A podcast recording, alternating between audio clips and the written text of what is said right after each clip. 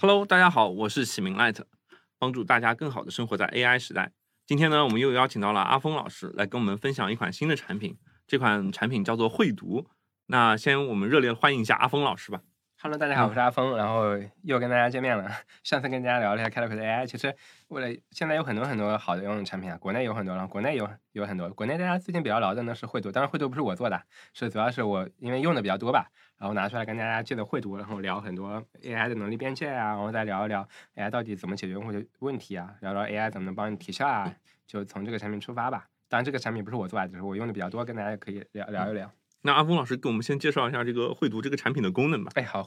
废话不多说啊，就是大家可能会有一些 平时使用微信公众号的的过程中，可能会有些问题啊，比如说我看到一篇文章，它很长很长，那我也不知道它大概是，当然你看标题能知道它讲什么，但是我不知道它一些细节。这个时候呢，你除非你先读读读蛮久，你才能知道它大概讲什么。那如果有很多这样的文章，你其实也不知道如何去挑选哪一个文章更值得你去读吧。所以会读它解决是类似这样的问题吧。它的使用的一个路径呢是，你你找到一篇你要读的微信文章，当然它可能未来可能不仅仅需要用微信啊，我们以微信文章举例吧，你可以把这个文章转发给会读，它可以发到它公众号里面。这样呢，大概过个十秒、二十秒吧，我的体感大概是这样一个时间嘛。然后它会返回给你这个文章的一些总结。它首先呢会一句话描述这个文章大概是讲什么的，然后呢，它第二部分呢是有一个文章略读，会把一些文章的观点总结成呃三个或几个的观点吧。然后第三部分呢会有一些呃基于文章产生的一些一一些问答吧，能帮帮助你去更好的了解这个文章文章文章讲什么。嗯我觉得它会帮你起到一个内容筛选的一个一个作用吧。嗯，对，所以它核心的能力其实是我们说的这个总结文章、写摘要，然后再写一些分段的这种详细内容。但嗯是它这些分段的详细内容也是一句话概括的，对吧？是对对对，因为呢，你是你是技术出身嘛，嗯想问你平时会有这样的一些需求吗？看到一个文章，但怎么说，有些时候呢，你看到标题也知道它大概讲什么了，嗯，你会有这样一个需求，说我我我知道标题之之外，我还想知道它更多信息，但是我又不想读文章，我想用一个其他方式来帮我获取这些信息。一般一般我们读论文的时候会先读它的 abstract，我觉嗯得你这个可能就相当于一个 abstract。而且我们是不是可以和这个文章一起来做一些对话？因为我知道很多产品像 Chat PDF 啊之类的，我们是可以和文章做一些问答的，。据我了解，它嗯还嗯还没有支持。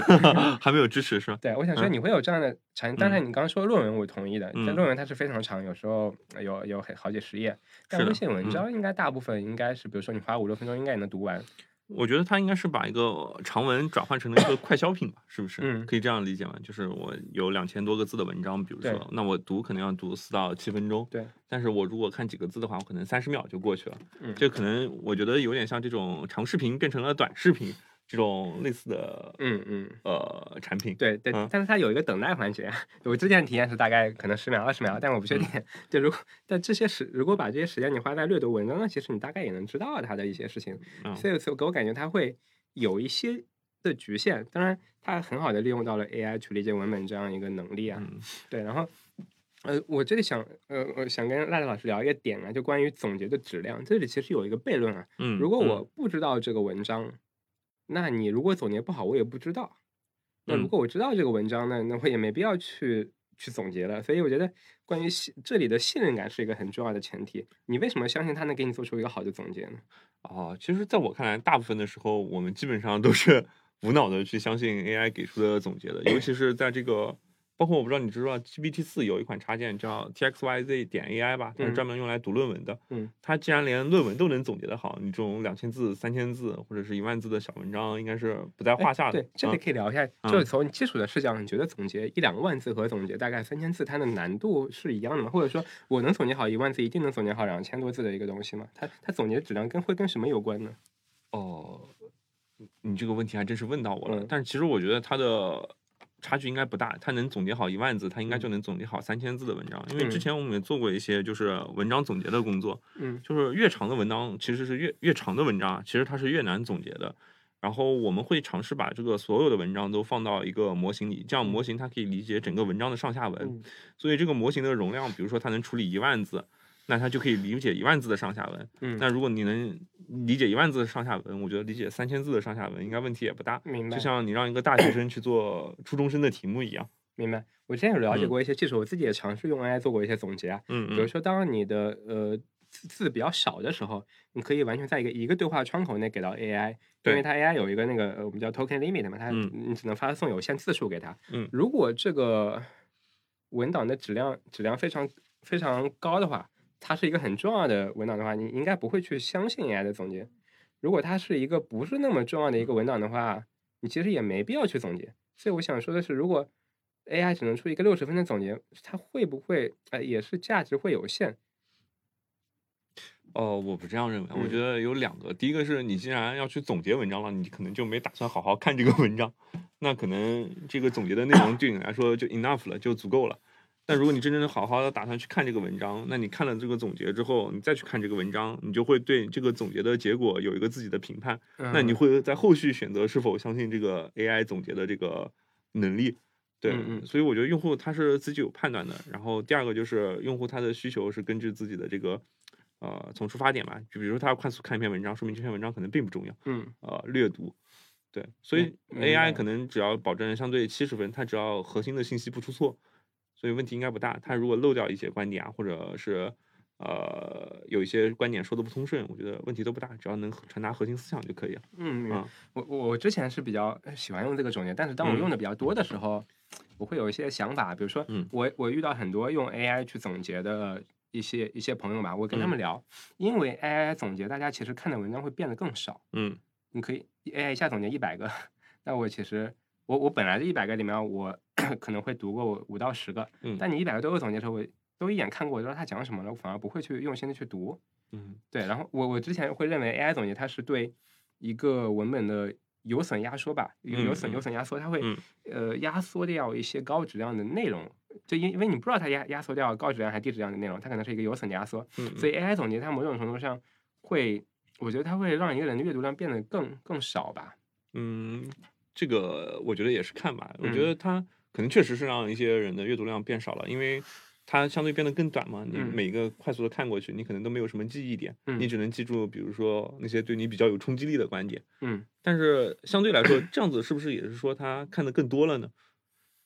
就是他能一下读一百篇文章，对他能读一百篇文章的观点，对而不是就是每篇每篇单独看。对，但是我我其实还有另一个角度，另一个嗯角度其实我是赞成就是看的文章变少了的，因为它嗯其实就比较像这种长视频转短视频，像一嗯个电影，比如说一一个三个小时的电影或者两个嗯小时的电影，我把它嗯做成一个十分钟、十五分嗯钟的解说，嗯那其实看的人会非常爽。但是你看完这个解说之后，你其实可能根本不记得这个电影具体讲的是什么，或者很多细节你不记得。嗯那在看文章的时候，一些长的比较高质量的文章，你把它总结，比如说一万字的文章，你把它总结成一个二百字的 abstract，你看完这个 abstract 之后，可能嗯你很快就会把它忘记掉了。嗯对，可能对你造成的影响没那么大。如果你忘的比较多的话，其实就相当于没有读过嘛。嗯，嗯对吧？明白。嗯我我觉得嗯我们我们把文章分两类，一类是你比较呃，就是简单了解一下吧。当然，它可以用总结帮你快速了解你本来要花，就它本来是一一坨垃圾，嗯你本来要花十分钟去读这个垃圾，现在只要花五秒，我觉得这种程度是 OK 是提效的。嗯那另一类比较高质量的一个文章，当我们聊总结或者当我们聊阅读的时候，我们聊的可能不是总结或阅阅读本身，我们聊的是你怎么去通过这个文章更好的去学习，嗯更好更好的去去成长。所以我觉得，如果有个评价指标的话，可能不是看说我读的文章的，因为总结我读的读了更多的文字，读了更多的文章，而是看说你从这些文章里面真的能学到哪些知识，学到哪些比原来更多的一个知识。嗯那如呃，所以就有一个点说，如果是一百个总结给到你的话，它能不能让你学到一些东西？我只是。呃，比如说啊，我在一篇文章里面详细阐述了什么是嗯 AI，、然后最后有句总结说，嗯、大语言模型能力很强，有可能把会把我前面的阐述阐述这个观点的所有的一些论证会丧失掉，只给你到最后一个结论。嗯，那这这个是否支能支持你去学习？它可能在你脑海里没有一些摩擦，就嗯到就只有当你对这个就是有一些摩擦、有些交互的时候，你才能更好学习这这个是知识。所以我觉得可能 maybe 可能总结太多，它带不来一些能帮你学习的一些一些目的。所以这是会不会是两个用户需嗯求？就是我理解，就是你说的要详细的去学一篇比较优质的文章的话，嗯那你可嗯能要用到的并不是这样一个总结的功能，嗯你需要的可能是像 ChatGPT PDF，或者是像我们之前我刚刚说的 ChatGPT 嗯四的那个插件嗯 txyz 点 AI 嗯去详细的和这篇论文来对话，或者和这个 PDF 来对话，把你的嗯问题不停的问问给他，然后他再来回馈给你。对，嗯。所以我觉得我理想中的，我个人啊，我觉得一个嗯。好用的工具可能是不光不仅仅是总结，总结是开始，嗯。总结能帮我起到一些过滤杂质的一些作用，嗯。但是这个过滤杂质也会有一些呃，机器学习里面会有一些讨论，就是有一些呃召回或误伤嘛，它去掉一些杂质，也会去掉一些精华的东西吧。当然，我觉得第一步是它能帮我做到起到一些筛选作用，嗯，第二步呢，我筛选之后。我一定要去自己再去读一下这个文章，或者说去通过 AI 的总结，我去找到我最应该读的那个部分，去仔细的去阅读，或者说跟 AI 有一些后续交流，针对我想了解这个部分深入的交流。这个我觉得后面这个过程可能更重要一些。如果如果我们是从学习、从成长的角度来说的话，对对对，这个其实也是一直我比较赞成的一个观点，就是 learning with AI，就是和 AI 一起去学习，让 AI 伴随你一起学习。包括刚才讲到的，就是你去向 AI 提问题啊这种。如果你真的是要认真学习的话，我其实是觉得就是这种分段总结，或者是有一个摘要出来，那它只是你学习的起步。你要真正的深入去学习，还是要仔细阅读相关的这个文献资料的。对对这这然后你可以以靠这个 AI 来帮你去叫什么？去先读一遍，然后你跟它进行一些互动。嗯但是再深入一步，你可能还是要自己把这个全文读完的。就是学习，它可能有一些捷径，但是最终可能都要嗯在你的这个脑子里有一个这样过一遍的这样的时间。我觉得，嗯哎所以我们我们先聊到 AI AI 呃在教育方面一些应用啊，就我们聊会多，但其实聊但是我们怎么去 AI 去帮助你更好的成长。我之前看过一个图啊，是讲，呃，什么情况下你学了一个知识，这个知识在你呃在你脑海中留存的呃最多吧？就嗯就什么样的学习方式能让这个知识嗯。在你脑海中留下的更多？嗯。因为大部分你听完一遍之后或学了一遍的时候，它大部分会流失掉。嗯嗯，那我所以有不同学习方式啊，呃，最最差的是你只是读，那如再往后呢，你你不光是读，你要有一些呃思考，再往后呢，你会呃有一些实践，嗯。然后再往下流程更高的方式是你去教别人。嗯。我觉得呃，在 AI 其实能在这个过程中扮演很很大的一个角色啊。AI 不不仅仅是能帮你读一个事情本身，而是你可以跟 AI 互动，去谈论这个知识，甚至说你可以在 AI 的帮助下去实践这个知识。比如说我我之前压根不会写代码，但是呢，我看到一个一一个 AI，呃，看到一篇文章啊，是讲哪一个代码结构会变得更好，能对某些能对我的工作提效很大，但我不会写代码，所以我就让 GPT 帮我写出这段代码，然后我自己去运行这段代码，去深刻体验出了这段代码带给我的一些变化。所以这个过程会提我会提效非常多啊。所以我觉得 AI 不光不光是帮你读本身，AI 可以去跟你互动，去帮你去实践，甚至最后一个教通过教别人来学习知识这个环节，AI 也能起到很大的作用。比如说你可以把 AI 当做老师，或者把 AI 当做一个学生，你可以告诉他你扮演一个，比如说十岁的小孩子，我要教你一个知识，看你最后有没有懂。在这个过程交互过程中，你去教 AI，你去在 AI 的帮助下实践，你去跟 AI 讨论这个过程，我觉得可能才是 AI 能带给你更大的一个帮助，而不仅仅是帮你总结一个文章。嗯，对对对，是的，就总结文章，我觉得只是 AI 的一小部分功能嘛，就是你真正的就是学习，可能还是叫 learning with AI，就和 AI 一起学习。你有很多问题，可能要和 AI 交互，而且 AI 也不一定每次答的问题都是对的。就是我之前其实在学习强化学习的时候，包括写一些代码的时候，我也会和 ChatGPT 做交互。嗯它确实会经常出现幻觉的情况，然后会给你一些错误的答案。嗯然后你要不停的和 AI 去交互，把这些错误的答案交给 AI 去分析，然后嗯你自己也要分析去判断哪些是对的。嗯是在这个过程中，相当于你的这些判断能力就是你学习到的东西，嗯你需要对这个背景知识有很多的掌握。但是，AI 可以快速的把这些背景知识给你，包括一些错的背景知识，嗯它也可以给你。就是，但是它是百分之九十是对的，百分之十是错的，你要去纠正这百分之十，你嗯能把这百分之十纠正过来，其实就相当于你学的相对嗯比较好了。嗯，我之前这方面的体验其实也比较 也比较多，明白。所以 AI 应该是就 AI 的学习啊，肯定不仅仅是一个帮你就是抽取摘要啊，或者是互动这对个方面，对，它更多的可能是真的是 learning with，就是和他一起来进步，一起来学习。明白。希望听众朋友也可以跟 AI 有一些更深度的交互。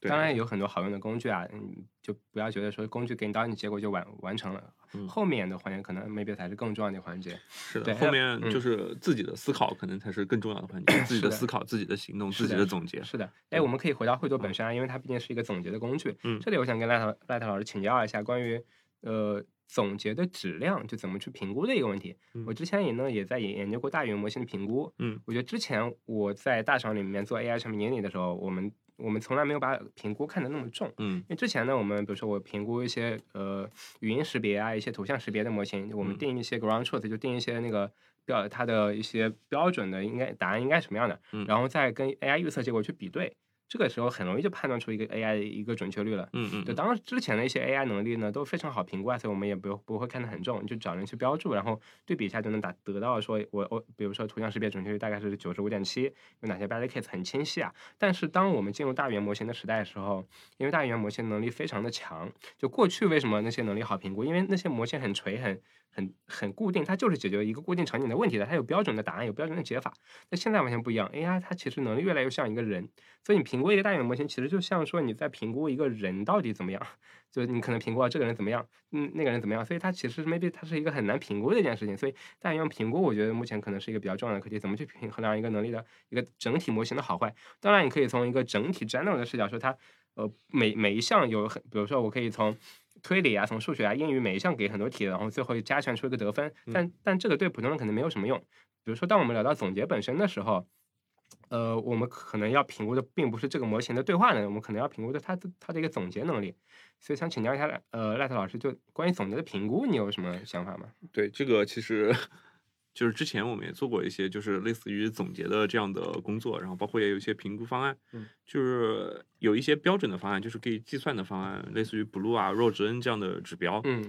但是它它其实是给出一个标准答案，然后你预测的答案和这个标准答案有多少重合，类似这样的计算方式来评估它的准确度的。嗯但其实这个对于生成模型其实不那么好，它只对一些就是有比较标准的输出，类似翻译模型，嗯它的这个评测指标才是比较有效的。嗯那对于生测生成模型怎么评估呢？当时我们是做的就是还是人类测评，我们请了呃几个标注的同学，然后对我们生成的这个答案从五个方面来进行测评，有它的完整性啊、新颖性啊，嗯然后包括它的就是真实性啊，类似这样就不出现就是真实的就是错误，比如说地球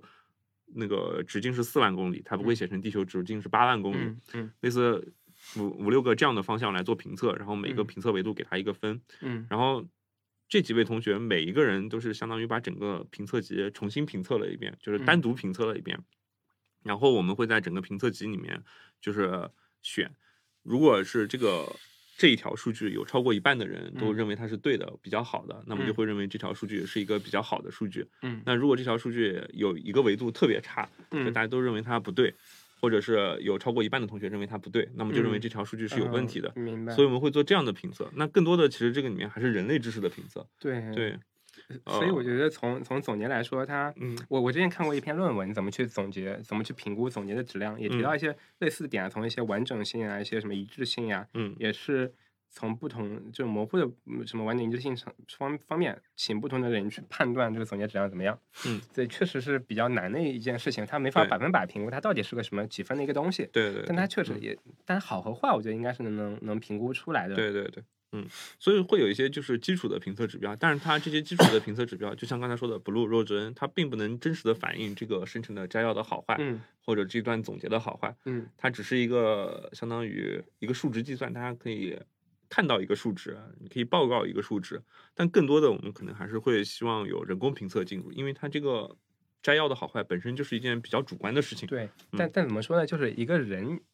一个人的总结效果，你你也没法评估好或坏，对对吧？人类自自己的总嗯结也没法评估，你何况去评估一个 AI 的总结效果呢？对，所以在评测的时候，我们会引入就是很多个同学来同同时评测一对条数据对，来看大众的反应是什么样的。我们比较就是信任类似于多数人的投票吧。对，嗯，所以在在这里呢，其实呃，怎么评估是一个很重要的因素，但是评估呢也没法。比如说你评估说八十五分，可能用户也没有什么感觉，所以对是对当所以当我们在聊评估的时候，其实聊的背后是你和 AI 的一个信任的问题。对所以我觉得你怎么信任这个产品，或怎么信任这个产品背后的 AI 能力，可能是一个蛮重要的点。嗯，但所以我觉得未来如果我们要做要做一个产品，或者说，呃，大家要体验这样的产品的时候，可能要嗯，